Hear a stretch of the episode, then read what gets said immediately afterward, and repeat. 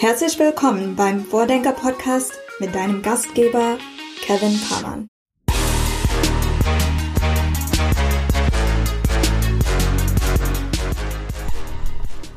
Herzlich willkommen zur dritten Folge des Vordenker Podcasts, diesmal mit dem Gast und Vordenker Nick Sonemann. Nick ist ein bekannter und renommierter Innovationsexperte und berät normalerweise Firmen wie Daimler, die Deutsche Bank, Vodafone, Pepsi, Bertelsmann oder das Europäische Parlament, wenn es um Fragestellungen rund um das Thema Innovation und Innovationskultur geht. Wie sollte es anders sein? Mit ihm haben wir uns natürlich über die große weite Welt der Innovation ausgetauscht. Also wie aus einer kleinen Idee eine große Innovation entsteht, was für eine Denke oder Mentalität zu erfolgreichem Innovieren dazugehört.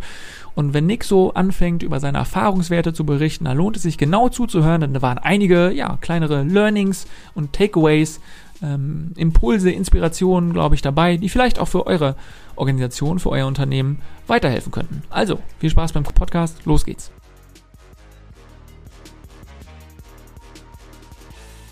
Dritte Folge Vordenker Podcast. Heute mit dem Innovationsexperten Nick Sohnemann. Nick ist äh, Gründer und Geschäftsführer der Innovationsberatung Future Candy, unter anderem mit Sitz in Hamburg.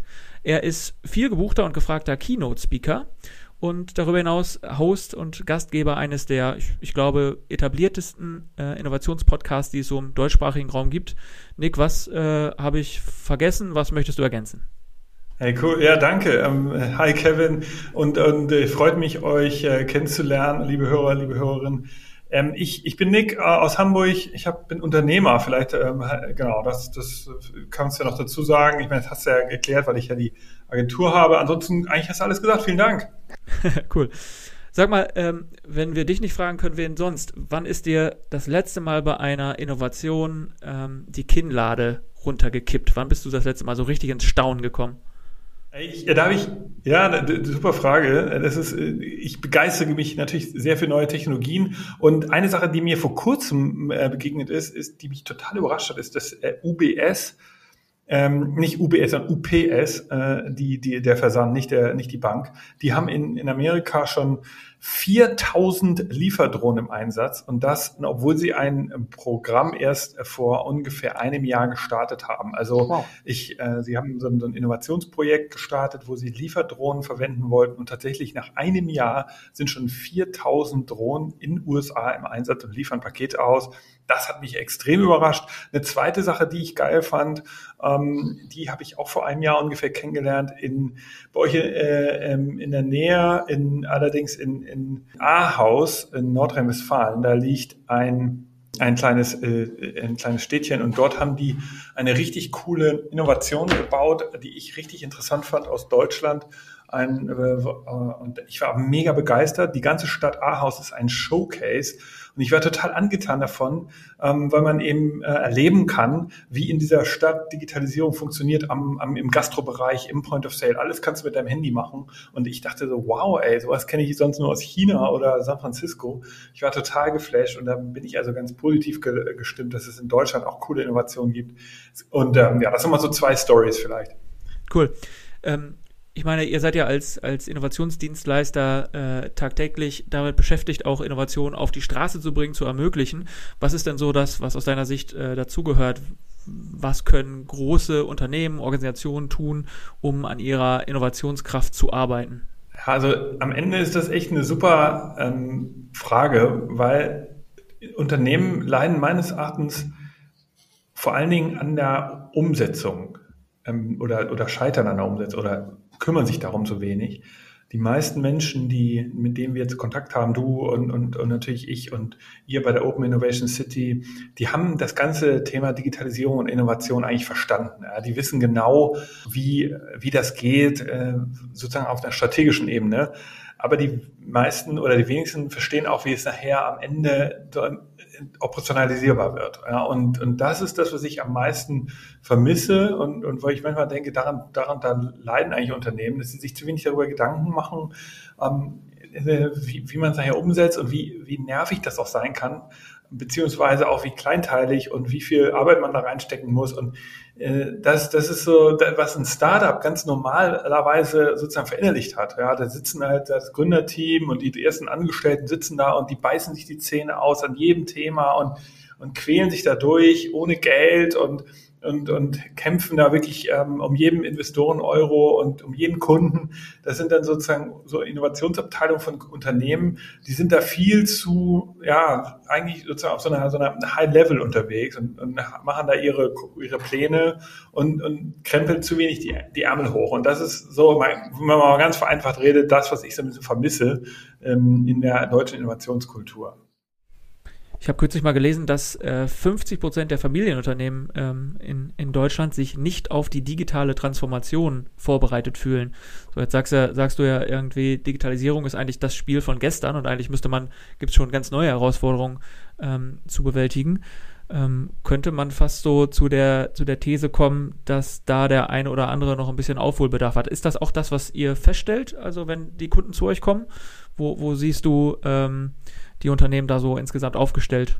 Also ich meine, ich weiß bei euch in der Gegend, ich meine, das ist ja das Coole, Open Innovation City. Erstmal, ich finde euer, euer Projekt unglaublich cool. Ich finde das äh, super, auch dass, dass das in Bielefeld entsteht. Ich meine, die, die gesamte Ostwestfalen-Lippe, dieser ganze Bereich, das ist ja den meisten Deutschen gar nicht so bekannt weil da, da das ist ja eine der wirtschaftsstärksten stärksten Regionen in Deutschland und auch in Europa. Ich glaube, eine der, der in den Top Ten in Europa. Das muss man sich mal vorstellen. Und da, ähm, das viele Menschen haben das gar nicht so parat. Da sind ja extrem viele tolle Familienunternehmen, die seit Jahrzehnten, teilweise Jahrhunderten da ähm, da extrem gute Business, äh, extrem gutes Business machen. Und insofern verstehe ich sozusagen auch deine Frage so aus dem Kontext raus, weil ich glaube, das ist ja auch was, mit dem ihr euch beschäftigt. Absolut. Ich, ich glaube, also wenn, wenn man da mal das ganz, so meine Geschichte, die ich jetzt gerade erzähle, meinen Kunden. Ich sage, wir sitzen jetzt hier im Jahr 2021, Anfang der 20er Jahre, und die 20er und die 30er Jahre werden in äh, die interessantesten der Menschheitsgeschichte. Das ist halt eine, eine unglaubliche Chance für, für alle von uns. Wir, wir können gestalten, wir sind in einer, in, in, im Moment noch in, in, einer, in einer Gesellschaft, der es wirtschaftlich gut geht. Was uns erwartet, ist eben der Strukturwandel. Ja, das ist eben dieses, die Digitalisierung, die wird, wird eben etablierte Geschäftsmodelle extrem verändern. Und das ist jetzt eine Binsenweisheit. Ich will das ganz kurz mal einordnen. Es gab schon mal einen Strukturwandel in den 70er, 80er Jahren. Da war ich, äh, das habe ich natürlich nicht richtig miterlebt, aber da gab es sozusagen innerhalb von 10, 15, 20 Jahren hat sich auch die Wirtschaft komplett geändert. Da war, es gab die Bergbauindustrie noch in Deutschland, da gab es den, den Schiffbau, da gab es die Textilindustrie. Und das ist alles abgewandert, vieles davon. Einige Textilunternehmen gibt es ja noch bei euch, Gary Weber und so. Aber ansonsten sind die meisten alle abgewandert. Und der Trend, auf dem das damals passiert ist, war der Trend der Globalisierung. Und jetzt gibt es diesen Megatrend Digitalisierung, den gibt es natürlich jetzt nicht erst seit 2021, sondern gibt es schon ein paar Jahre. Aber ähm, in den letzten Jahren sind da eigentlich nur sozusagen zusätzliche Sachen entstanden, wie Google, die Suchmaschine oder Facebook, das Social Network oder auch Amazon, jetzt dieser Marktplatz für alles. Jetzt kommt, jetzt geht dieses Geschäftsmodell langsam tiefer in die etablierten Industrien hinein. Und man sieht das an der Mobilitätsindustrie. Ja, du kannst ja ein Auto mit einer App holen, überall an jeder Straßenecke in der Oberstadt. Und diese, oder ein Bike oder so. Und man, oder du kannst dir im Restaurant einfach Essen bestellen. Und das geht jetzt immer tiefer in die Logistik. Es geht rein in in, in, in B2B-Geschäftsmodelle wie, wie äh, Bau, äh, Construction, die Healthcare. Ja, all das wird jetzt sich in den nächsten Jahren wahnsinnig verändern. Und das ist, glaube ich, dieser Strukturwandel, den einige Unternehmen ja noch nicht verstanden haben, vor dem sie vielleicht auch, ja, also von dem vielleicht, den sie vielleicht auch nicht meistern werden oder äh, wo, wo sie zumindest noch keine Einstellung zu entwickelt haben. Also das kann, kann man ja auch sagen, du, ich warte einfach mal ab. Das kann ja eine Strategie sein, kommt ein bisschen aufs Geschäftsmodell an. Ähm, aber das ist, glaube ich, was ich noch nicht beobachte. Ich beobachte da eben jetzt, dass viele noch einfach gar nichts machen eigentlich, äh, immer noch eigentlich noch nicht so richtig verstanden haben, was da auf uns zurollt. Und das finde ich schade. Und da, glaube ich, vergeben Unternehmen und gerade Familienunternehmen Potenziale. Ein Kritik, die ich halt an Familienunternehmen insgesamt habe, man kann das natürlich nicht verallgemeinern, aber zwei Sachen, die ich sehe. Erstens, ich finde, viele von denen sind diese leise Treterei. Ich bin es so satt, dass diese deutschen Unternehmen sich dafür feiern, dass sie nie irgendwas sagen, dass sie nicht in die Presse gehen. Keiner von denen irgendwie die, ganzen alten eingesessenen Familien, die über Jahrzehnte erfolgreich waren, jetzt der Gesellschaft nicht zurückgeben, indem sie, ich meine, sie haben ja auch ein Wort, sie haben Macht, sie haben ähm, Reichweite. Da müssen die Unternehmer auch mal ein bisschen mehr sozusagen aufhören mit dieser leise Treterei. Das ist die erste Kritik, die ich habe. Und die zweite ist natürlich, dass sie sich teilweise aus einer Dividendenwelt kommen. Das ist sehr pauschal meine Kritik, aber dass da irgendwelche Unternehmen über Jahrzehnte sagen, du, ja, wir leben von der Dividende und diese Dividende muss halt irgendwie dafür herhalten, dass da irgendwie äh, viel Geld aus den Unternehmen rausgeht. In Wirklichkeit ist diese, dieses Unternehmen lebenswichtig gerade. Unternehmen müssen jetzt investieren in Innovation und das heißt, sie können nicht Dividenden zahlen an die Familieneigentümer. Ich weiß ehrlicherweise allerdings auch in Ostwestfalen-Lippe gibt es unglaublich tolle Unternehmer, da bei euch in der Gegend und deshalb gilt für die das auch teilweise nicht. Also ich weiß, da gibt es inzwischen Innovationsfonds von einigen. Ähm, insofern äh, will ich das jetzt nicht so pauschalisieren, aber wenn ich es mal jetzt hier so ein bisschen kontrovers in, in Thesen gießen soll, leise Treterei muss aufhören. Dieses ewige so, diese Aldi-Brüder, die sich nicht abbilden lassen und so. Was ist das für eine schwachsinnige Scheiße? Das muss bitte sofort enden. Die Leute, die, die, diese Gründerfamilien, die müssen raus, die müssen in die, die müssen ihr, ihr, ihr Wort Gewicht verleihen. Das zweite ist eben, diese Dividendenkultur muss aufhören. Die müssen müssen ihr Geld ähm, jetzt in die Unternehmen investieren für eine nachhaltige, bessere Welt und nicht in, in, in private Spielchen.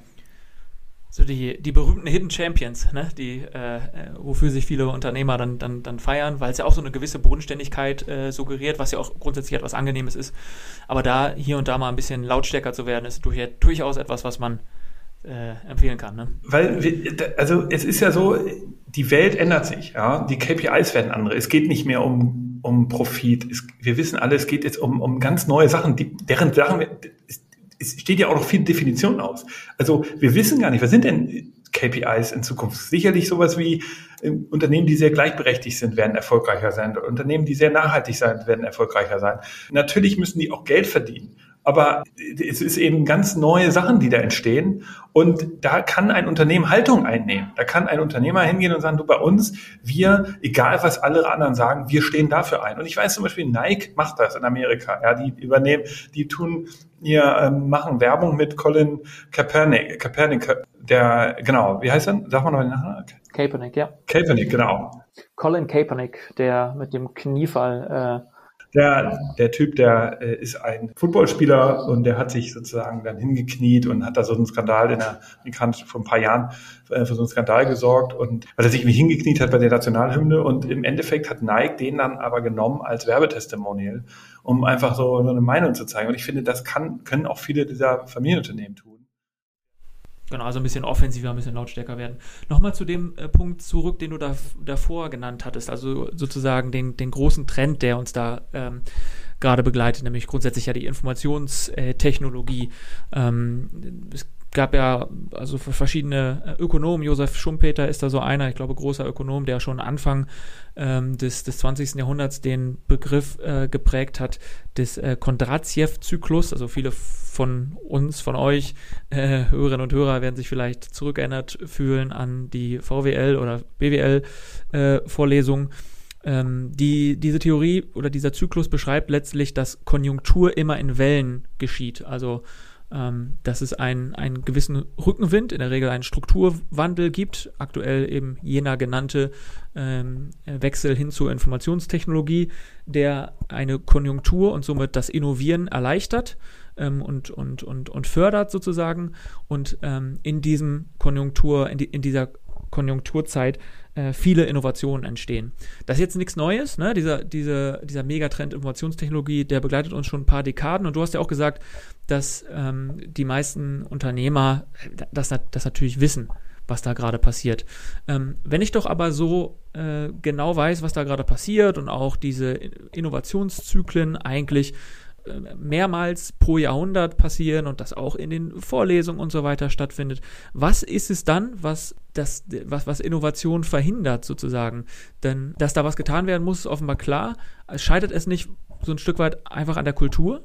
Ja, absolut. Also das Problem an Innovation ist, mal vereinfacht gesagt, es ist halt einfach keine besonders starke Wissenschaft mit viel Empirie. Es ist absolute Heuristik. Es ist am Ende viel Soft Skills. Es ist Auslegung. Es ist irgendwie Bewertung, immer wieder neu zusammensetzen. Es ist einfach am Ende ein Puzzle und du kannst es nicht so richtig planen. Es ist beeinflussbar von tausend Sachen, spielen eine Rolle. Du kannst ein paar Fehler vermeiden. Ähm, ich habe neulich mal mit jemandem geredet, Professor Reinhard Bauer, der ist an der Uni Stuttgart und er äh, hat äh, forscht äh, als Historiker zum Thema Innovation, hat ein Buch ausgeschrieben, das, äh, gebracht, das heißt gescheiterte Innovation.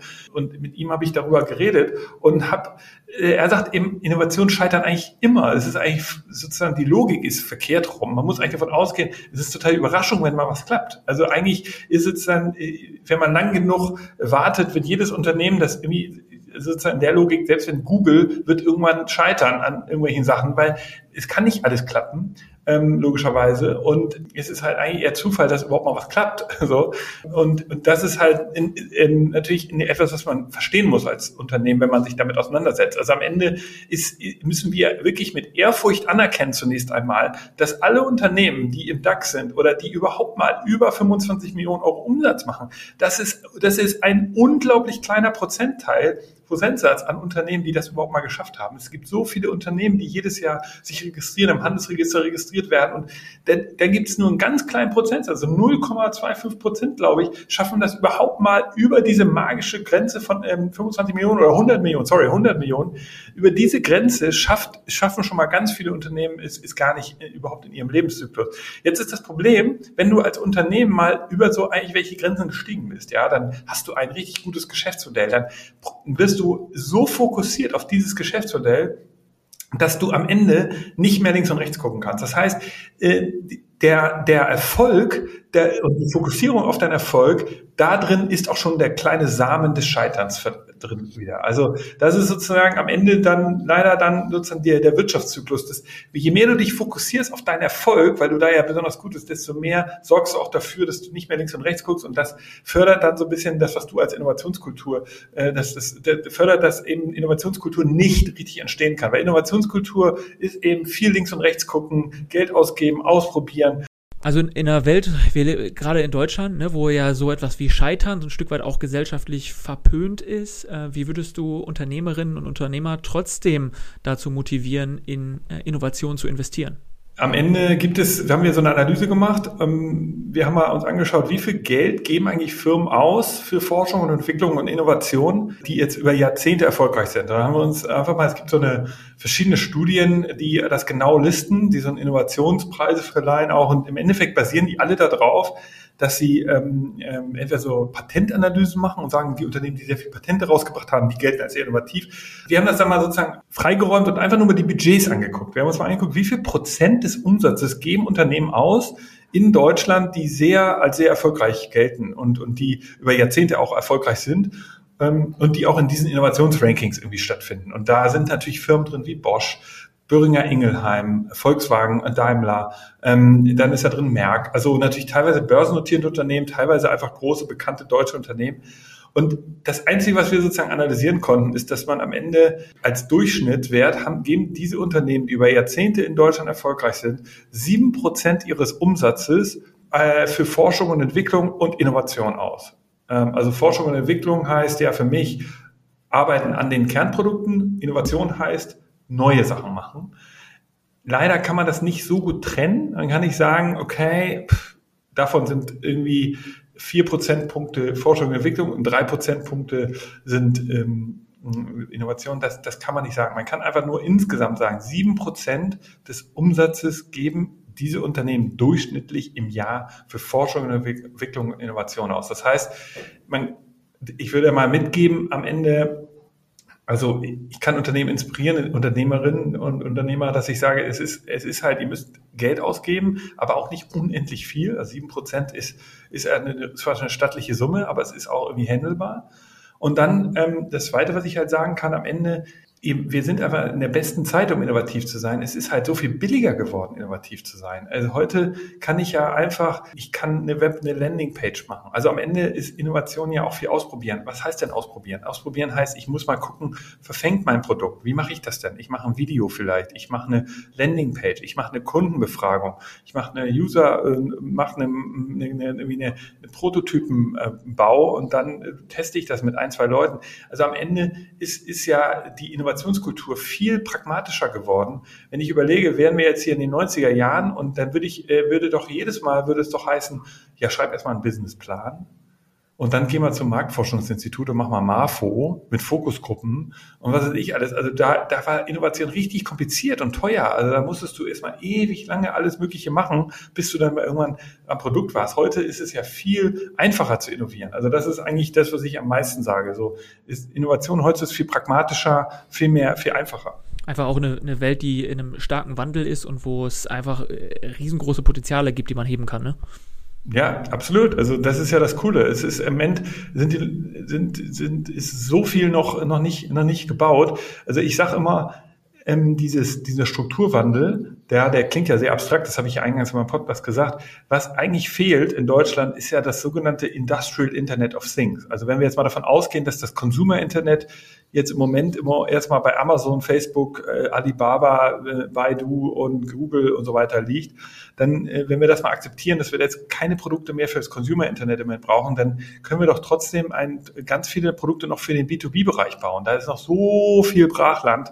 Also der, wenn ich mir die Logistik angucke, dass da Leute noch mit Klemmzettel rumlaufen, das gesamte Auditing, also da laufen irgendwelche Leute noch durch irgendwelche Fabriken und, und mit so einem Klemmbrett und äh, dann, wenn ich, wenn ich überlege, wie viele Sachen noch mit Fax bestellt werden. Also da, äh, es ist einfach ein absolute, eine Öd, digitale Ödnis, wo wir mit Leichtigkeit alle auch irgendwas machen können. Insofern, ähm, ich, ich bin mir, bin mir, bin total überzeugt, dass da draußen gerade ganz viele coole neue Sachen entstehen und ähm, da noch viel mehr entstehen können, jetzt vielleicht auch mit Hilfe unserer kleinen Podcasts. Ja, wenn wir dem einen oder anderen dann äh, Denkanstoß oder die eine oder andere Inspiration vermitteln können, dann haben wir, glaube ich, schon äh, einiges bewirkt. Ich will übrigens noch mal eine Sache sagen zum Scheitern, dass ich dich dann, weil das hattest du ja gerade erwähnt.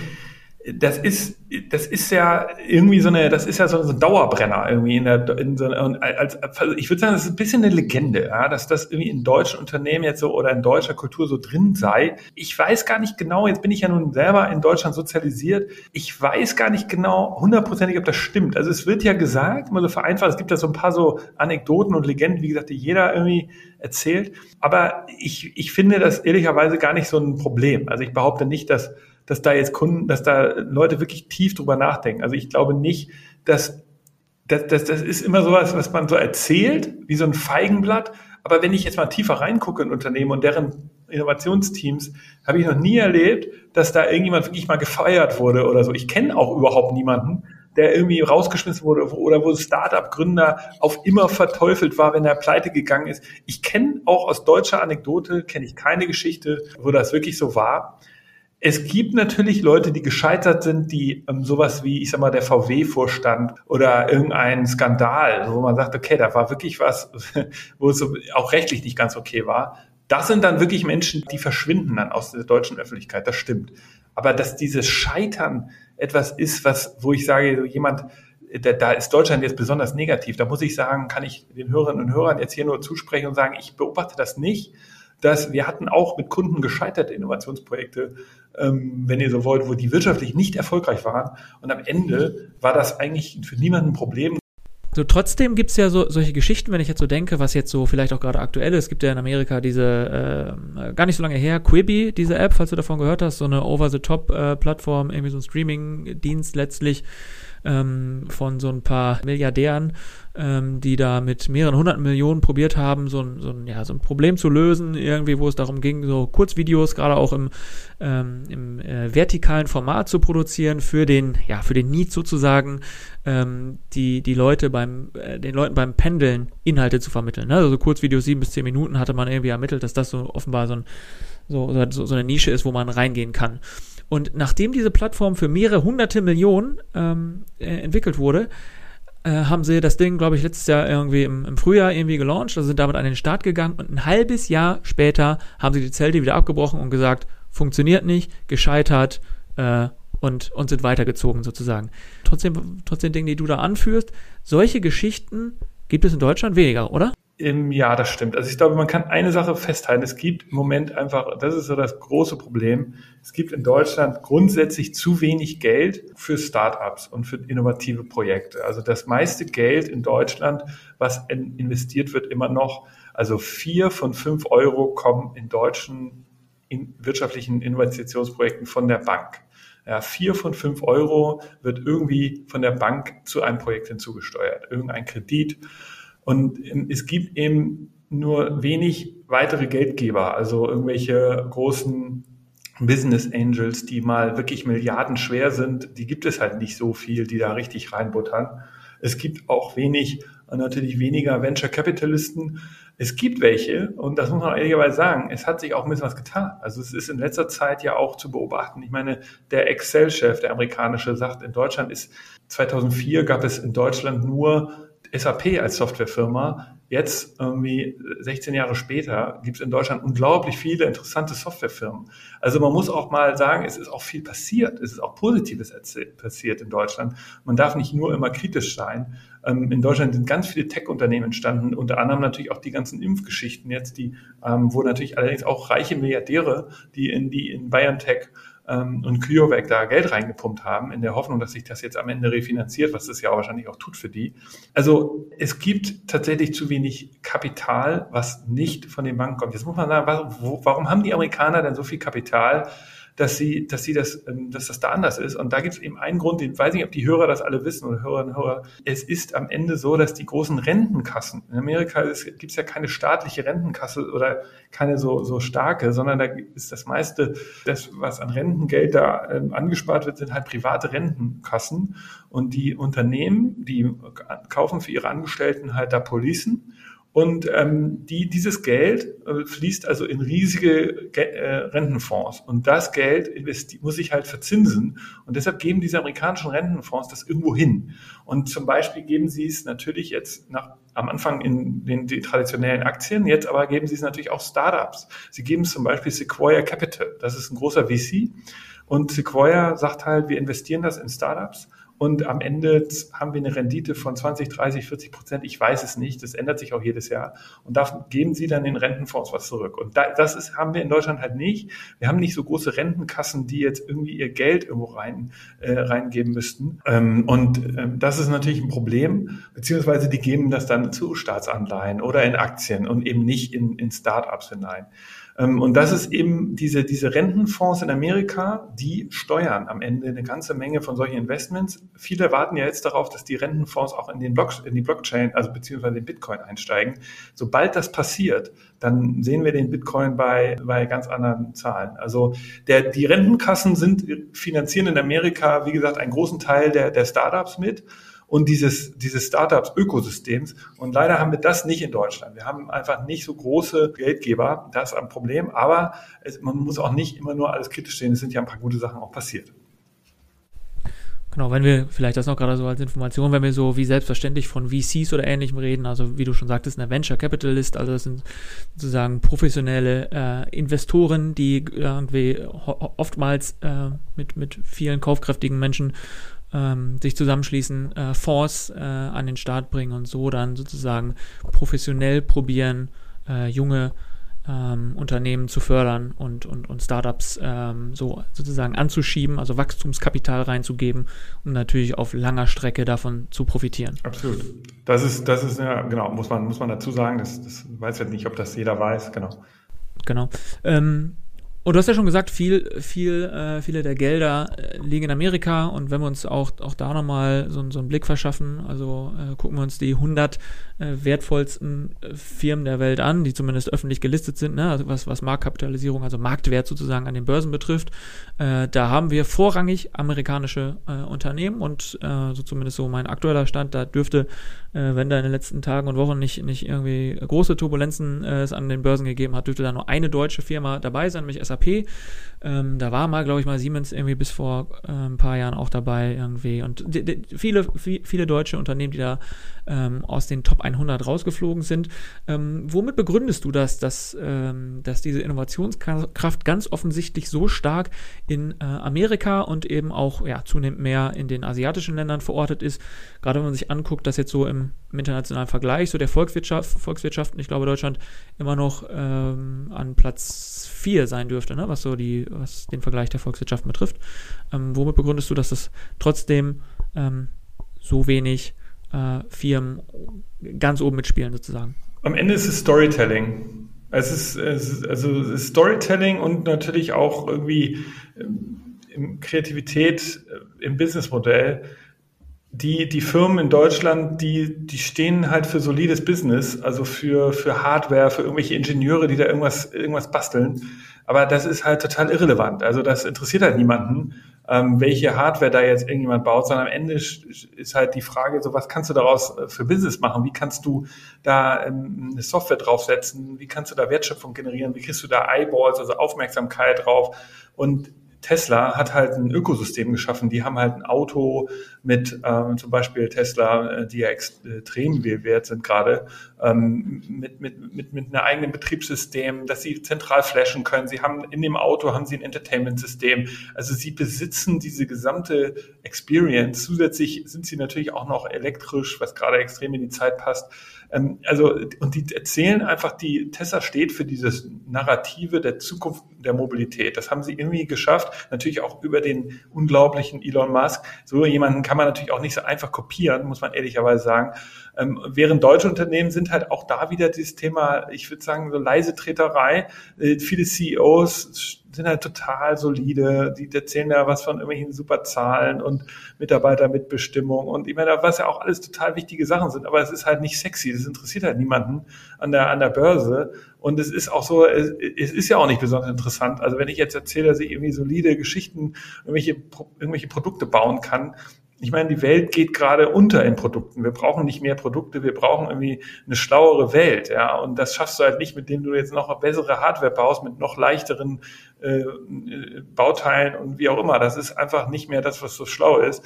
Und da haben amerikanische Unternehmen natürlich irgendwie einfach ja, die haben das einfach in den letzten Jahren schlauer gebaut, weil sie einfach durch die Apps den Zugang haben. Sie besitzen einfach die, die, dieses Ökosystem muss man vielleicht fairerweise noch sagen, ne, dass äh, wir jetzt rein diese Börsenperspektive haben und rein auf die Marktkapitalisierung geschaut haben. Gerade in Ostwestfalen ist ja auch ziemlich unüblich, wenn wir hier schauen, in Dr. Oetker, Bertelsmann, das sind ähm, Familienunternehmen, die eben nicht an der Börse gelistet sind, auch aus gutem Grund äh, kann man, äh, lässt sich vermuten. Und wahrscheinlich würden, würden die auch äh, eine, eine relevante oder größere Rolle an den deutschen Börsen einnehmen. Ähm, und, und unabhängig von der Marktkapitalisierung können sie ja trotzdem innovativ sein. Lassen wir mal gerade ähm, lassen wir das Thema äh, Börse mal so ein bisschen außen vor und lass uns doch mal gerade einmal so vielleicht nochmal dem trotzdem der Erfolgsrezeptur der vielleicht im besonderen amerikanischen ähm, Kultur so ein bisschen auf die Spur kommen wollen. Was ist das? Wie, was siehst du da?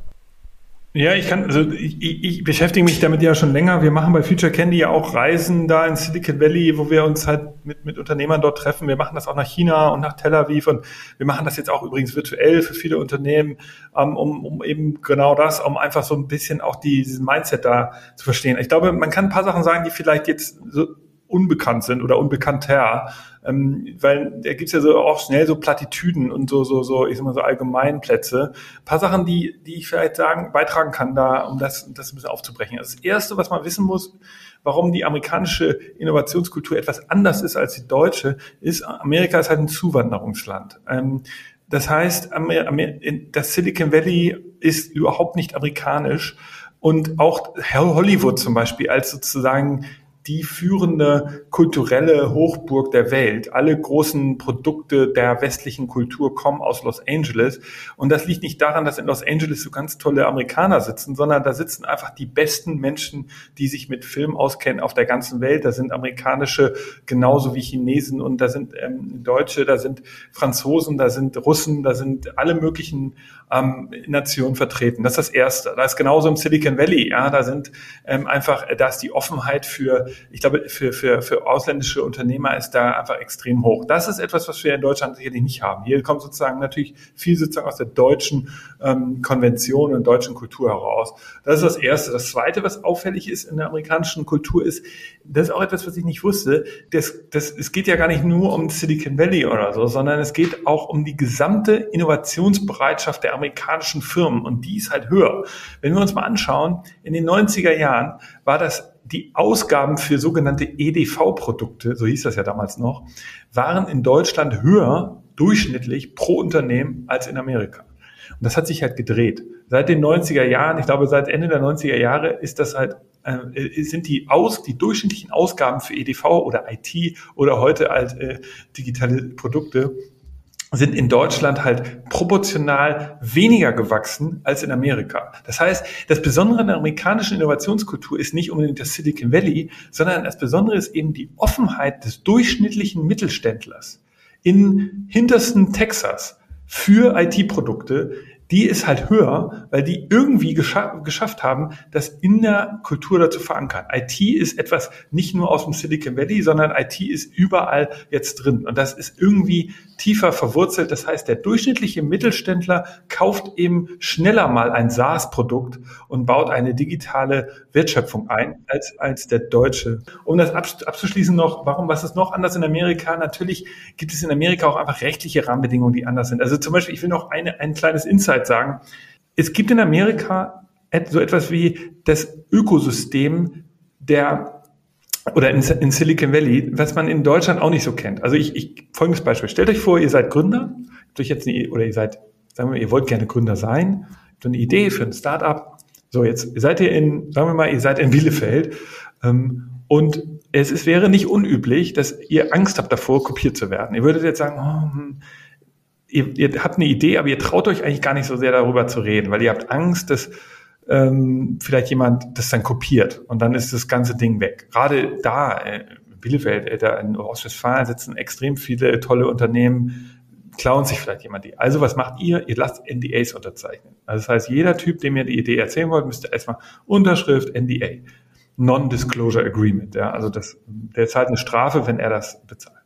So, Jetzt, ähm, in, das wäre in Amerika, würde das niemals passieren. Ja, da würde niemals irgendeiner im Silicon Valley, ähm, der eine Idee hat, sagen, du, ja, hm, ich brauche aber erstmal ein NDA von dir. Dann sagen die, pass auf, du musst mir deine scheiß Idee gar nicht erzählen, äh, ich unterschreibe dir gar nichts. Weil der, die Logik ist anders. Die sagen halt, ey, erzähl's mir, ähm, vielleicht habe ich ja eine Idee, wie ich sie besser machen kann. Wenn du glaubst, dass ich in meinem Leben nichts anderes zu tun hätte, als deine Idee zu klauen, dann, so, verstehst du, dann bist du hier sowieso schon falsch.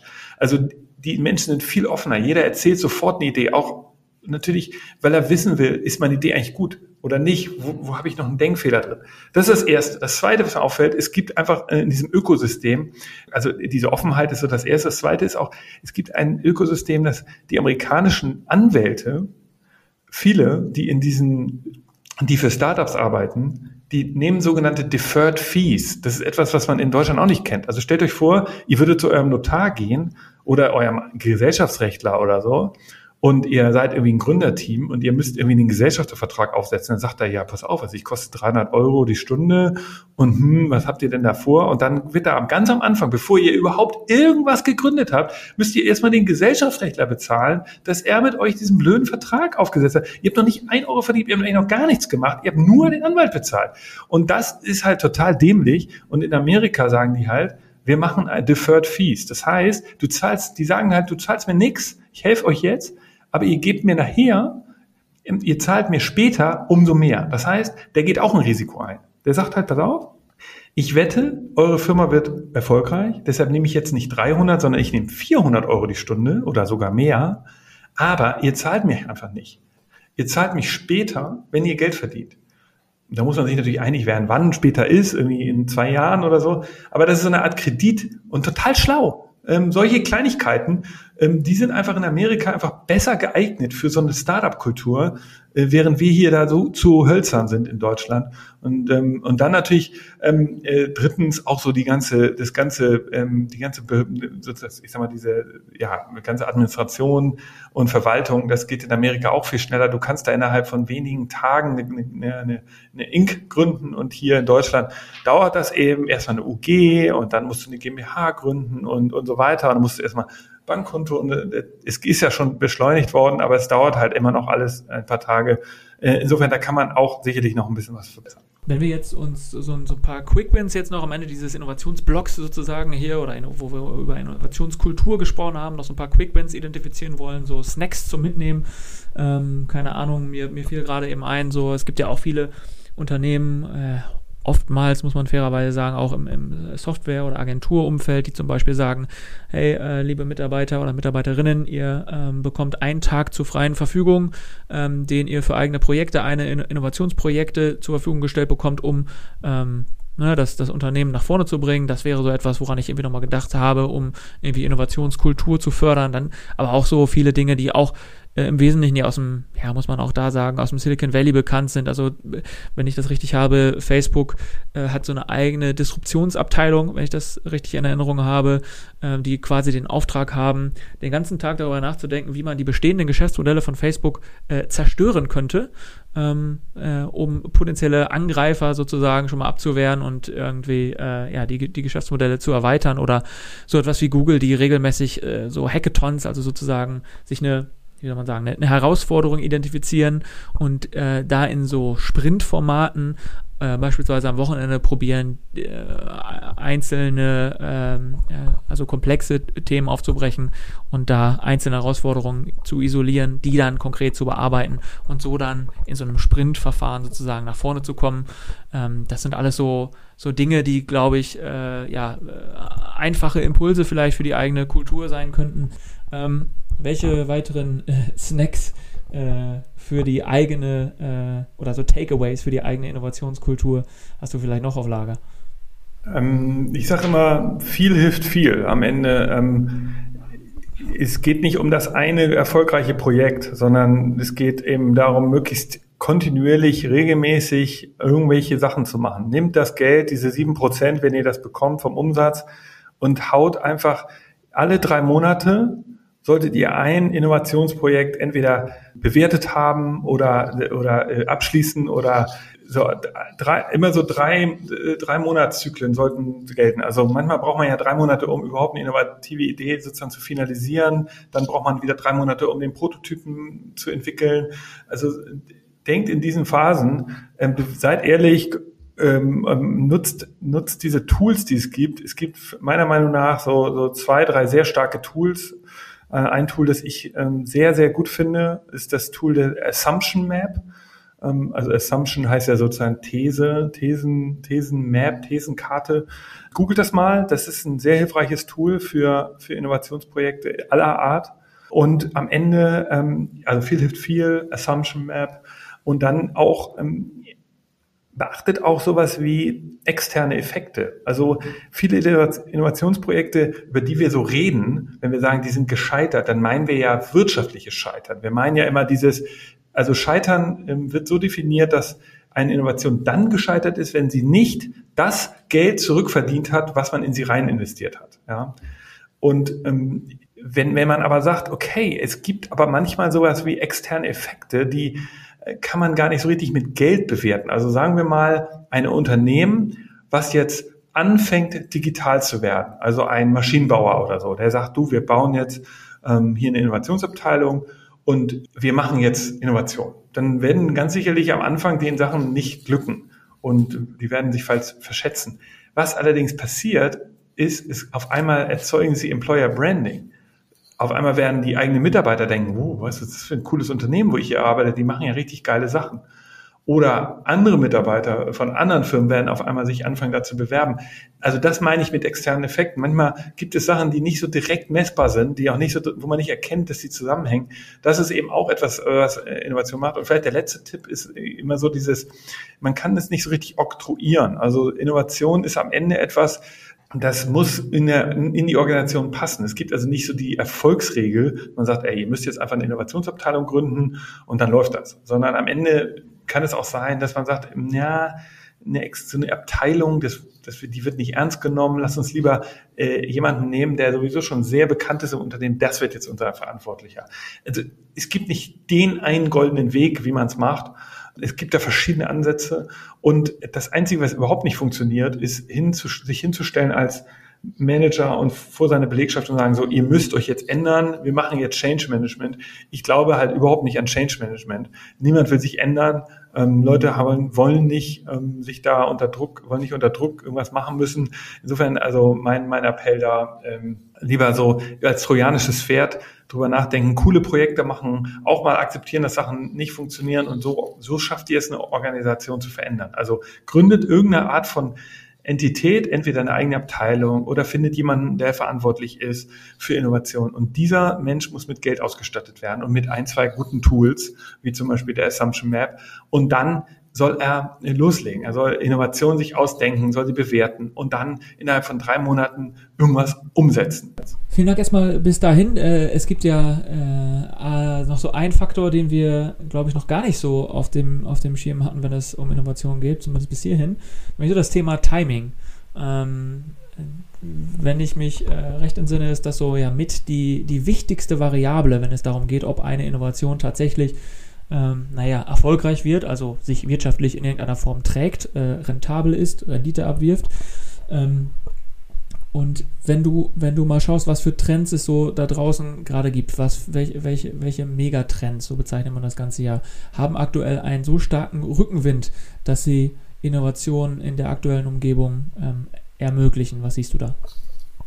Ähm, die großen Themen, die ich jetzt gerade sehe, äh, sind natürlich, also es gibt so ein paar Buzzword-Themen, sowas wie zum Beispiel die Blockchain, wird die in der Wirtschaft wichtiger werden, so in der Supply Chain, also in der Wertschöpfungskette, kann die, kann die da wichtig werden? Kommt ein bisschen auf an, ich glaube schon. Dann, ähm, was ist mit AI?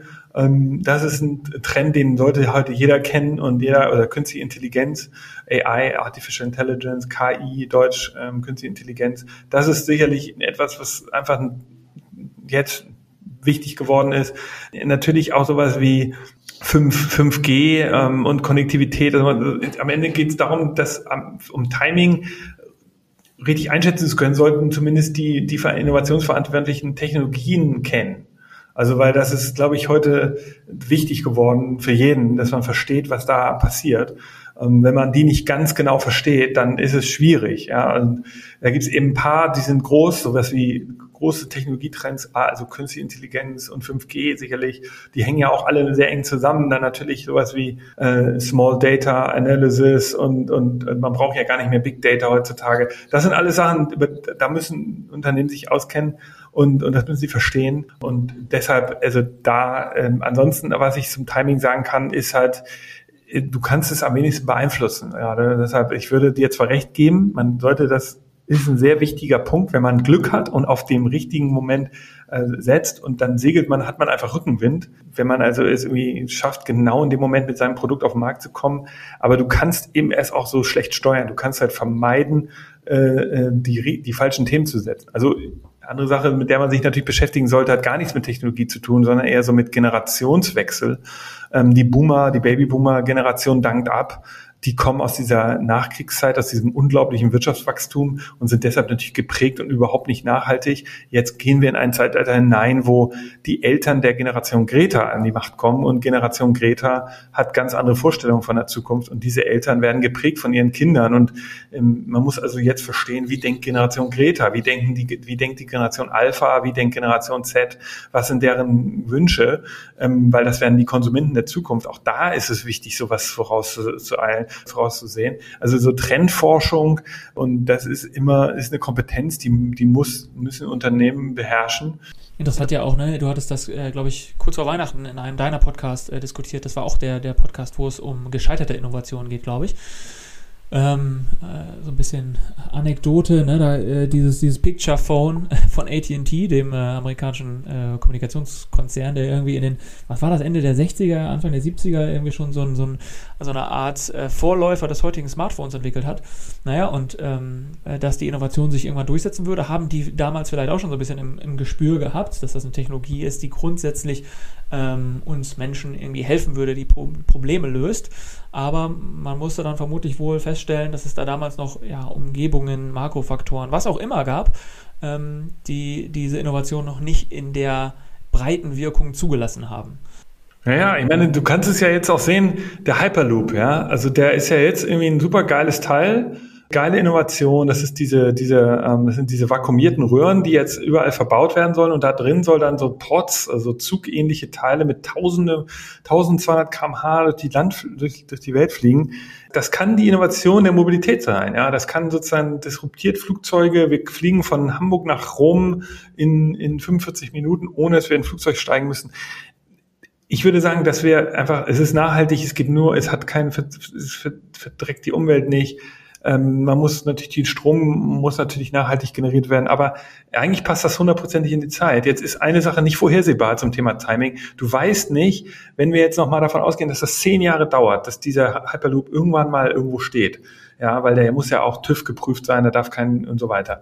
Dann, ähm, dann weißt du nicht, wie lange, was passiert in zehn Jahren Entwicklung im Zug. Vielleicht wird der Zug, der klassische Zug, der ICE, der TGW, diese ganzen Züge, vielleicht werden die einfach super viel schneller. Vielleicht fährt der nicht mehr so wie jetzt 400 kmh, sondern vielleicht fährt der 800 kmh. Wenn der 800 kmh fährt von Hamburg nach München, ja, was sein kann und wir mal Glück und der nicht überall anhalten muss. Und dann ist der Vorteil eines Hyperloops gar nicht mehr so groß. Und dann ist wiederum das, was ich mit Timing meinte. Auf einmal ist die Innovation wieder nichts mehr wert, weil der ICE so viel besser geworden ist. Also das sind das eben die Sachen, die du nicht so hundertprozentig beeinflussen kannst. Aber ja, das soll trotzdem helfen. Nie verzagen, weitermachen, immer weitermachen. Ihr werdet es schon hinbekommen. ähm, Vielleicht nochmal so, so ein paar äh, kurze Statements von dir zu so großen Megatrends, die vielleicht in, äh, in aller Munde sind, könnte man meinen. Wie siehst du zum Beispiel äh, das Thema Mobilität, Mobilitätswende? Du hast es Hyperloop schon gesagt. Wie, wie sieht Mobilität der Zukunft für dich aus, so in aller Kürze? Ja, also Mobilität ist, ist, ähm, ist gehört in der Mas diese Maslow'sche äh, Pyramide, die kennt man ja, diese Bedürfnispyramide. Ganz unten ist so irgendwie, ich brauche Schutz und vor Kälte und ich brauche was äh, Nahrung. Und ganz oben ist so die Selbstverwirklichung. Und ähm, Mobilität gehört zur Selbstverwirklichung und ist eines der wichtigsten sozusagen Grundrechte unserer und des also der Menschheit. Und deshalb, ich, ich behaupte, wir haben noch gar nicht gesehen, was da noch alles kommt. Wir denken immer nur an Autos und Züge und Flugzeuge. Da kommen noch äh, ganz, ganz viele geile Sachen. Hyperloop äh, natürlich, aber es kommen auch einfach ganz Basissachen wie coole Fahrräder, neue Fahrradsachen werden entstehen. Die Städte werden sich verändern. Wir werden in 15 Minuten überall hinkommen können. Das wird richtig geil. Ich bin ein totaler Fan von moderner Mobilität. Das wird auch nachhaltiger, es wird besser, es wird leiser, es wird schöner, es wird einfacher. Und daraus wird sich natürlich auch die, die Future City der Zukunft und die Urbanisierung, das sind ja auch andere große Megatrends, äh, werden die sich, äh, wird sich da extrem was verändern. Wir, wir wissen ja alle, dass wir nicht mehr zurückkehren werden zu dieser Welt vor Corona, wo wir alle irgendwie immer im Büro saßen und dann irgendwie äh, zur, zur Arbeit gefahren sind und dann wieder nach Hause gefahren sind, sondern es wird eine ganz neue, total fragmentierte, völlig äh, begeisterte neue Welt sein, glaube ich, äh, wenn wir mal so ganz positiv und vielleicht auch ein bisschen naiv drüber nachdenken, aber da, ich bin da total begeistert, ich freue mich total auf diese neue Zeit. Weitere Megatrends, du hast jetzt gerade schon gesagt, äh, wie sieht die Zukunft, äh, die, die, die Stadt der Zukunft für dich aus? Ja, Stadt der Zukunft, also ich fand da am spannendsten die Idee so einer 15-Minuten-Stadt, also dass man innerhalb mit zu Fuß oder mit einem Fahrrad innerhalb von 15 Minuten überall sein kann. Das wäre wär so cool. Und eine Stadt der Zukunft ist sicherlich mehr keine Hochhäuser mehr, die, nicht mehr diese, diese, diese große Priorität auf Autos. Ähm, es geht wen, weniger um diese Trennung der Bereiche, also ähm, dass man irgendwo wohnt und irgendwo arbeitet. Das wird sicherlich verschmelzen. Es gibt ähm, so, so dieses Modell, da sind ja auch die Sachen, die wurden alle schon mal diskutiert, aber da kommen wir zurück. Also dass wir wieder so da leben, wo wir auch arbeiten und äh, da wird sich, wird sich viel tun und wir werden natürlich da eine viel sauberere Welt bekommen. Ähm, also Urbanisierung wird nicht aufhören. Das ist eine Volksgeschichte, die, die Stadt. Menschen leben länger, die in der Stadt sind. Menschen haben bessere Bildung, die in der Stadt sind. Also Urbanisierung ist eine Erfolgsgeschichte für die Menschheit, aber sie hat natürlich auch ihre, ihre, ihre Fallstricke und da finden wir Lösungen für, da bin ich ganz sicher. Nächstes Stichwort New Work. Wie sieht die Arbeit der Zukunft für dich aus? Naja, die Arbeit der Zukunft wird freier sein. Ne? Also ich bin jetzt da sozusagen, äh, wir, wir, wir müssen ja in diesem Strukturwandel, von dem ich eingangs gesprochen habe, müssen wir ja jetzt in Europa neue Produkte, neue Dienstleistungen, neue Wertschöpfung schaffen. Und die schaffen wir nicht, indem wir 9 to 5 irgendwo rumsitzen, sondern wir müssen ähm, in der Wissensgesellschaft, äh, zumindest die Menschen, die das dazugehören von uns, wir müssen diese Freiheit nutzen. Wir müssen dürfen, ähm, wir dürfen Vertrauensarbeitsort, Vertrauensarbeitszeit, Aufgabenfreiheit, äh, wir dürfen all diese neuen Freiheiten im New Work nutzen. Aber wir müssen sie halt auch nutzen. Wir müssen jetzt auch irgendwie ähm, coole Produkte uns ausdenken. Wir müssen kreativer sein. Und ähm, was wir heute erleben hier mit Zoom, wir beide sitzen jetzt hier ja auch über so eine Web-Conference-Tool zusammen. Das ist noch nicht der weiße letzter Schluss. Also ich bin ganz sicher, wir werden in den nächsten Monaten und Jahren ganz neue ähm, Kooperationstools erleben, wo wir irgendwie mit Datenhandschuhen und Datenbrillen in, in virtuellen Räumen zusammensitzen, weil ähm, ich, klar muss ich nicht zu dir fliegen oder ich muss nicht nach Bielefeld jetzt fahren, um einen Podcast aufzunehmen, aber ich möchte schon ein bisschen mehr als dich einfach nur auf so einem kleinen Bildchen hier sehen. Also ich erwarte, dass New Work äh, ein ganz entscheidender Bereich wird, um uns nach vorne zu bringen, um diese Themen, wie, wie die wir besprochen haben, Strukturwandel, Digitalisierung anzugehen. Gibt ja jetzt irgendwie so unzählige Megatrends, die da gerade äh, die da gerade passieren, die sich gerade entwickeln, gerade ähm, das unser, unser Zusammenleben verändern sozusagen. Ich glaube, es würde ein bisschen zu weit führen, da alle irgendwie aufzuführen. Wir hatten ja gerade auch schon irgendwie KI mal genannt, also wer da irgendwie größeres Interesse daran hat, wir hatten das in dem jetzt vorherigen Podcast mit dem Dr. Jörg Dräger auch schon mal thematisiert, das vielleicht mal so als, als kleiner Hinweis, wer da ein bisschen tiefer ja, also bei KI kann man nur sagen, da muss man Aufklärung, und das ist auch da, dein Job oder euer Job hier im Podcast. KI ist so ist kein Trend mehr. Es ist nicht so nach dem Motto, das gucken wir uns mal an, sondern das, das, das muss, muss man wirklich verstehen. Das muss jeder, jeder Unternehmer muss sich damit auseinandersetzen. Und, ähm, und das Wichtigste, was man damit zu sagen kann, ist, KI ist heute super simpel. Es gibt ganz viel Software, auch SaaS-Produkte, also Software as a Service-Produkte, die man dazu nutzen kann. Und man braucht eben keine Big Data mehr. Das war ja immer so eine Angst, dass man sagt, oh, ich habe gar nicht genug Daten, was soll ich jetzt da analysieren? Man braucht natürlich Daten für KI, aber man braucht keine Big Data. Small Data reichen, man muss auch keine personenbezogenen Daten nutzen. Also es ist alles, äh, man kann auch mit Metadaten arbeiten, aber es ist einfach für jedes Unternehmen wichtig und äh, deshalb mein Appell, nutzt KI-Produkte, kümmert euch darum. Darüber hinaus gibt es ja noch so einen Trend, den du vielleicht siehst, der aber medial so ein bisschen unterrepräsentiert ist, also der noch nicht so in dem Status eines Buzzwords ist, äh, dass er jedem schon fast zu den Ohren raushängt? Ich glaube, also einmal finde ich natürlich, dass, dass, dass äh, der sozusagen die Urgency grundsätzlich so ein bisschen fehlt, dass sozusagen viele noch, also dass dieser, dieses noch nicht die Akzeptanz da ist, dass sich was krasses ändert. Das glaube ich insgesamt zu beobachten. Urgency fehlt. Und was, was ich halt ähm, sehe, was mir so ein bisschen fehlt insgesamt, ist, ist eine solide Technologiekenntnis. Also das, es gibt immer noch eine große Technologiefeindlichkeit. Ähm, es gibt einfach ein völliges Missverständnis von Datenschutz und so. Also da sind ja auch viele Sachen, die, die werden ja Gott sei Dank gerade diskutiert. Das Thema Datenschutz äh, bei der Corona-App oder so, wo man merkt, dass das jetzt wirklich sich, äh, dass das alles nicht funktioniert. Ähm, aber ich muss sagen, am Ende finde ich, ähm, da, das ist etwas, was ich erwarten würde, dass ein bisschen mehr so Literacy zu diesen Themen herrscht, ja. Äh, das, das ist etwas, was ich, was ich auf jeden Fall sehe. Die nächste Frage für dich kommt nicht von mir, sondern von unserem vorherigen äh, Podcast-Gast, Dr. Jörg Dräger. Ihn beschäftigt die Frage, wie wir es schaffen, eine soziale Marktwirtschaft 2.0 zu generieren. Also wie schaffen wir es also, den Spannungsbogen zwischen wirtschaftlichem Fortschritt und Wohlstand auf der einen Seite und Gerechtigkeit und Solidarität auf der anderen Seite in Zukunft zu achten, beziehungsweise dieses Problem zu lösen. Das ist echt, ja. Also, wie schaffen wir sozusagen die gesellschaftlichen Kit oder diese gesellschaftlichen Zusammenhalt zu behalten? Genau, diesen Spannungsbogen zwischen beiden Themen. Ne? Also, die im optimalen Fall nicht äh, im Gegensatz zueinander stehen, sondern die im Miteinander äh, stehen. Naja, es ist, also man kann ja so sagen, am Ende gibt es, also eine Sache im Kapitalismus ist ja, äh, dass, äh, also wenn du eine, eine Wirtschaft schaffst, sagen wir so, da wo sehr viele sehr reiche Menschen leben, leben, gibt es auch wenig Armut, mal vereinfacht gesagt. Ja, das, das, das, das wäre jetzt sozusagen der, die klassische Kapitalismusregel. Das heißt also, wenn ich mir angucke, warum verdient ein Busfahrer in Schweden mehr als ein Busfahrer in Indien? Ja, man, eigentlich ist der indische Busfahrer wahrscheinlich der bessere Busfahrer. Der ist irgendwie kann besser Auto fahren und, und, und und, und, und eigentlich ist er der bessere Typ, arbeitet wahrscheinlich auch mehr Stunden. Aber die Schweden leisten sich eben auch Busfahrer, die mehr verdienen. Warum? Weil das gesamte schwedische System solider ist. Es ist einfach, da sind bessere Unternehmer entstanden, da sind ähm, solidere Firmen, eine bessere Verwaltung. Und das hat eben dazu geführt, dass die schwedische Wirtschaft besser funktioniert als die indische. Und ähm, insofern kann man vereinfacht sagen, wenn es halt sehr gute Unternehmer gibt, dann gibt es auch wenig Armut und wenig, ähm, wenig, dann gibt es sozusagen für alle mehr zu verteilen.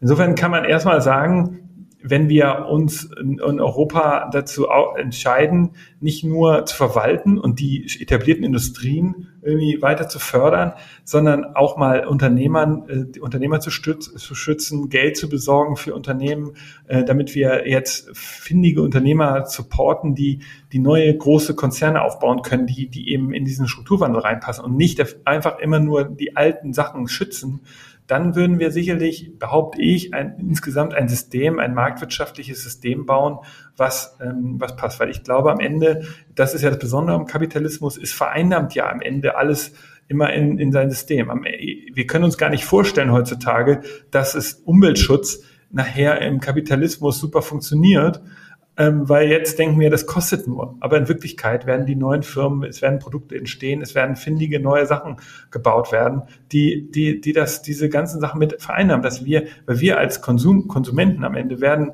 lieber Produkte kaufen, die besser sind für alle. Und das, so war es immer, so wird es immer sein. Und und deshalb bin ich da gar nicht so negativ gestimmt. Aber es ist, ähm, ähm, es ist mein, mein Wunsch wäre am besten einfach da, da sozusagen den neuen, den, diesen Generationswechsel vorantreiben. Die Babyboomer müssen entweder raus. Wir müssen, die sind ja leider immer noch, noch in der Politik und in vielen Unternehmensvorständen.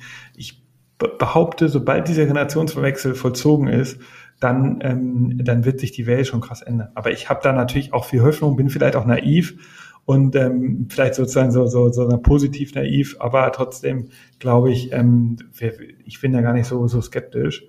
Aber natürlich ganz wichtig ist am Ende, dass wir eine soziale Marktwirtschaft haben und dass wir auch an die europäische Idee glauben. Was ich auch richtig ätzend finde, ist dieser Euro, dieser Euro-Skeptizismus, dass Leute sagen, ja, und wir müssen irgendwie hier die, die nationalen D-Mark, wenn wir das wieder hätten und so. Es gibt ja immer mehr Stimmen, auch jetzt mit der Impf, äh, ganzen Impfdiskussion, dieser Nationalstaatsgedanke, das ist wirklich der tödlich. Das ist einfach der letzte Scheiß. Ich will einfach weg davon, dass wir ähm, Europa, äh, wenn wir sozusagen schaffen, Europa als ganze große Idee zu sehen, als Absatzmarkt für uns, als dass wir, verstehst du, dass ein deutsches Startup oder ein, ein Bielefelder Startup nicht denkt, oh ja, ich verkaufe jetzt hier erstmal nur an die 80 Millionen Deutschen, sondern dass jedes blöde neue Startup gleich denkt, ich habe die 450 Millionen Europäer als meine, mein Heimatmarkt, dass das in unserem, in unseren Unternehmerblut eingeht, ja, dass wir verstanden haben, 450 Euro, wir sind die Wirtschafts, der, der größte Wirtschaftsraum der Welt, der wichtigste.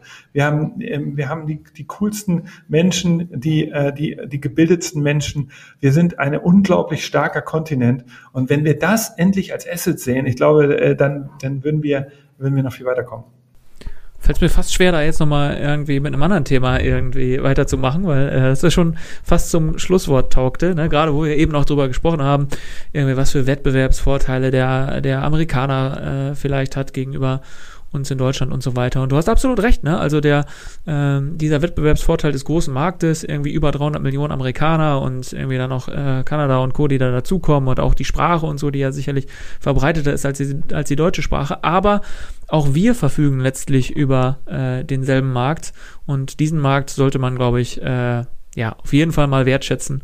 Äh, da bin ich in jedem Fall dabei.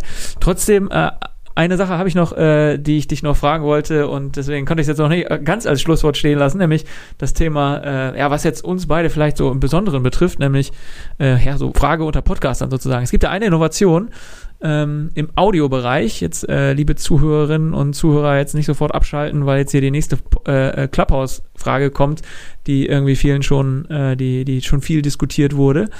Ähm, denn ich finde Clubhouse, das ist ja so, so eine neue Audio-App sozusagen, ähm, ist ein, auch ein tolles Beispiel für Innovation, denn die, die, die App Clubhouse zeigt ja letztlich, dass in einem Markt, wo vermeintlich schon ja das Spiel durchgespielt ist, ne, wo irgendwie der Zug abgefahren ist, da geht es irgendwie so, ist äh, im Bereich Social Media und so, das ist hart umkämpft, da gibt es irgendwie die großen Platzhirsche und so weiter und so fort, kommt dann doch nochmal jemand um die Ecke, der da, ja, wie man so schon sagt, so eine Value Proposition, also irgendwie ein, sagen wir mal, ein, das, das Problem des, äh, des, der, der Kunden so gut löst, dass es auch in diesem hart umkämpften Bereich in 2021 immer noch so eine tolle Innovation gibt, wo so ein äh, FOMO-Effekt, so, so, so etwas, was man nicht verpassen, äh, kaum verpassen möchte, sowas entsteht und alle darüber sprechen.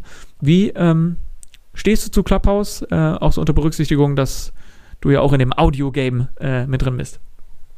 Ja, ja. Also genau, Clubhouse, äh, coole Unternehmergeschichte. Social Audio heißt der Trend, hast du ja gut beschrieben. Ich ähm, ich fand geil die Marketingkampagne, wie die das bekannt gemacht haben, wo ja sozusagen der VC, äh, also der, eine, der Gründer und auch der VC, die haben beide sozusagen ihr, ihr persönliches ähm, Telefonbuch sozusagen geöffnet und haben Leute eingeladen und die wiederum an andere Leute eingeladen und so hat sich das bisher bis nach Westeuropa jetzt auch verbreitet vom Silicon Valley aus. Es ist, ähm, ist auf jeden Fall also was ich besonders cool finde an der App ist einfach die Usabilities, total niedrigschwellig, man kommt überall rein sofort in diese Räume, ähm, man muss da nicht tausend Kl Sachen klicken, also ich genieße diese extrem gute, schlanke Usability, also das da mal ganz großes Lob, hm, das finde ich wirklich toll. Ähm, was ich allerdings ich finde sozusagen jetzt mal größer gedacht, finde ich den, das, was sie liefern, ähm, finde ich nicht perfekt für mich, aber das ist natürlich sehr individuell.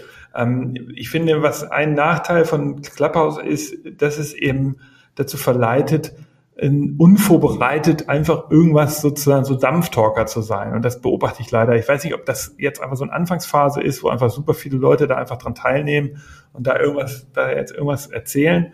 Da, weil es ja so nie, weil es eben so niedrigschwellig ist, kann ja jeder da irgendwie dann teilnehmen. Man muss da einfach auch gar nichts machen das ist sicherlich sozusagen in der, in der Qualität ein Problem für, für, die, für die App. Und ähm, da kann ich nur hoffen und wünschen, dass sich das konsolidiert, dass am Ende da wirklich gute Leute da, da dass die Oberhand gewinnen. Und da gibt es ja wirklich auch ganz tolle Geschichten. Also wenn ich sowas höre wie ähm, einer, der, ein Journalist, der in dem Wirecard-Untersuchungsausschuss äh, sitzt, der da erzählt, ähm, wie das da abläuft. Der kann das auch im Artikel natürlich alles verfassen, aber wenn er sozusagen gerade aus dem Austausch kommt und dann im Clubhouse davon erzählt, dann hat das natürlich diese, diese, diese Frischheit und dieses, auch man, man kann einfach viel mehr erzählen und auch so dieses zwischen den Zeilen und so kannst du da genauer beschreiben. Da, da, da findet das Medium dann seine, seine, dein Asset.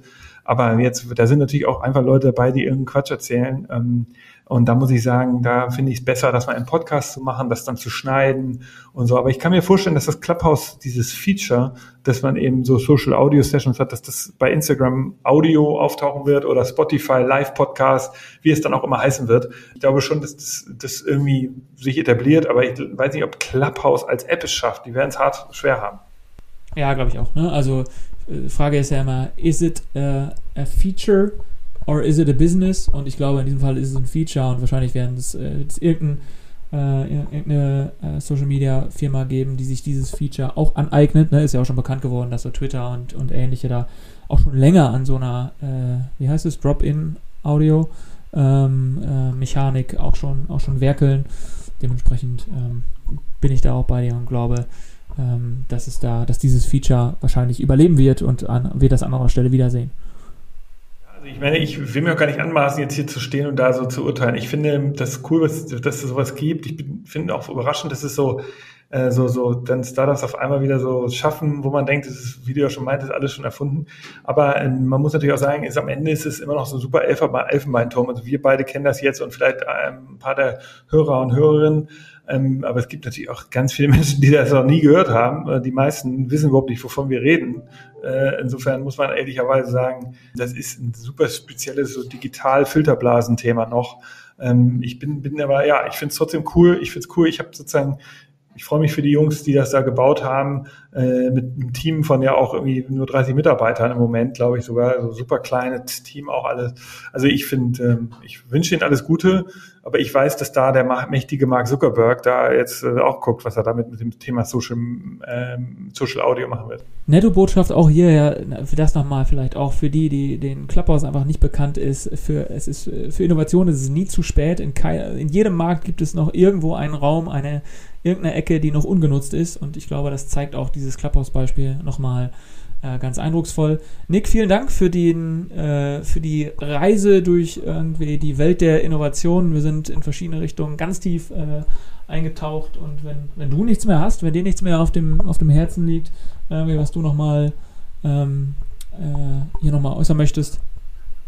Ja, ich, ja, ich, ich würde mich halt freuen, wenn wir ein paar Hörer haben, die auch mal Lust haben, bei uns in den Podcast einzuschalten, den Future Candy Podcast. Das ist natürlich, äh, glaube ich, ganz, da werden wir noch auch einige der Themen diskutieren. Und ansonsten, ja, danke, dass du mich eingeladen hast. Ähm, ich finde, finde es cool, was ihr macht. Guckt euch auch mal als Appell von, von mir an, an die Hörer und Hörerinnen, geht mal hin, ähm, die, da zu Open Innovation City, schaut euch das an. Die, die leben ja auch davon, dass, dass die sozusagen in der, in der in Bielefeld, in der Community lebendig werden. Also, ähm, wenn, solange die Corona-Regeln das zulassen, schaut mal vorbei, auch in den Räumlichkeiten dort oder auf der Webseite, supportet die. Ich finde das wichtig, dass wir da irgendwie was tun füreinander und äh, ich finde das richtig cool, was ihr macht. Insofern auch viel Erfolg hier zu dem Podcast und ich freue mich und hoffe, dass ich ein bisschen dazu beitragen kann. Ganz bestimmt. Nick, das äh, letzte Wort, die letzte Frage sozusagen, äh, obliegt jetzt nochmal dir. Ich äh, würde nochmal den Ball zu dir rüberspielen, denn du hast ja jetzt noch die Möglichkeit, ganz zum Schluss eine Frage an den nächsten Podcast-Gast äh, zu stellen. Äh, deswegen ciao von mir und jetzt die, der Schluss mit äh, der letzten Frage und dem Cliffhanger sozusagen. Mich würde interessieren vom nächsten Gast, an welche Sache er, wenn er, wenn er nur das Thema Nachhaltigkeit sich anschaut, würde mich interessieren von dem nächsten Gast, wie er das sehen würde und bewerten würde. Brauchen wir eher eine aufgeklärtere Gesellschaft, also der Einzelkonsument, der am Ende nachhaltiger wird, oder brauchen wir einfach stärkeres, stärker, eine stärkere Gesetzgebung? Was ist, was ist sozusagen der richtige Weg, um äh, die Gesellschaft in Europa nachhaltiger zu machen?